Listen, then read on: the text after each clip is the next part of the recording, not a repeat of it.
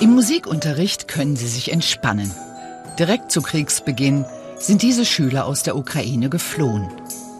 Mit ihrer Familie oder manchmal auch allein. Seit vier Monaten sind sie jetzt in einer Berliner Schule. Ihre ersten deutschen Sätze kommen ihnen mittlerweile schon leichter über die Lippen.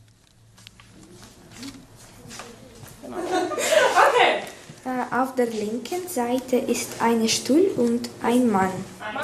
Zum Glück sprechen die meisten von ihnen gut Englisch, denn oft müssen sie für jemanden aus der Familie bei Ämtern übersetzen oder mit ihren 14 Jahren eine Wohnung suchen. Ähm, du kannst dich wieder setzen. We, uh, find. Uh, Meine Familie und ich haben ein großes Problem. Es ist hart. Wir ziehen von einer Unterkunft in die nächste.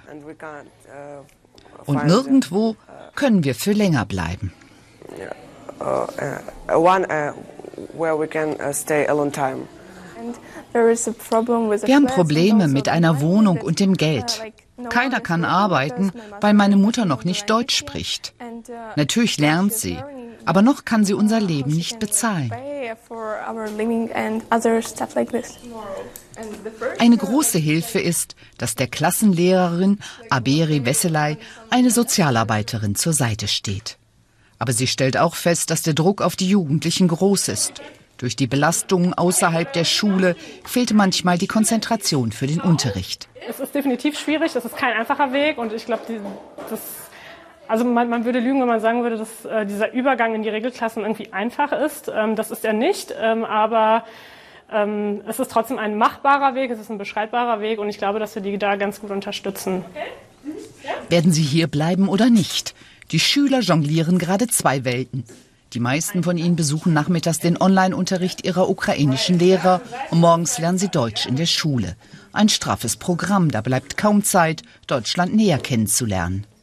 Hier abgefragt, äh, einige von den Schülerinnen und Schülern machen auch dieses, äh, diesen Internetunterricht. Aber so, so richtig geht beides nicht. Also entweder so ein bisschen Unterricht, äh, also ein bisschen Unterricht in der ukrainischen Sprache und dann aber Deutsch trotzdem äh, äh, so richtig schnell lernen, äh, das beißt sich irgendwie. Ja. Die Lehrer hier möchten die Schüler gern zu Abschlüssen führen. Auch wenn sie Deutschland vielleicht wieder verlassen werden, so wollen sie ihnen wenigstens etwas mitgeben.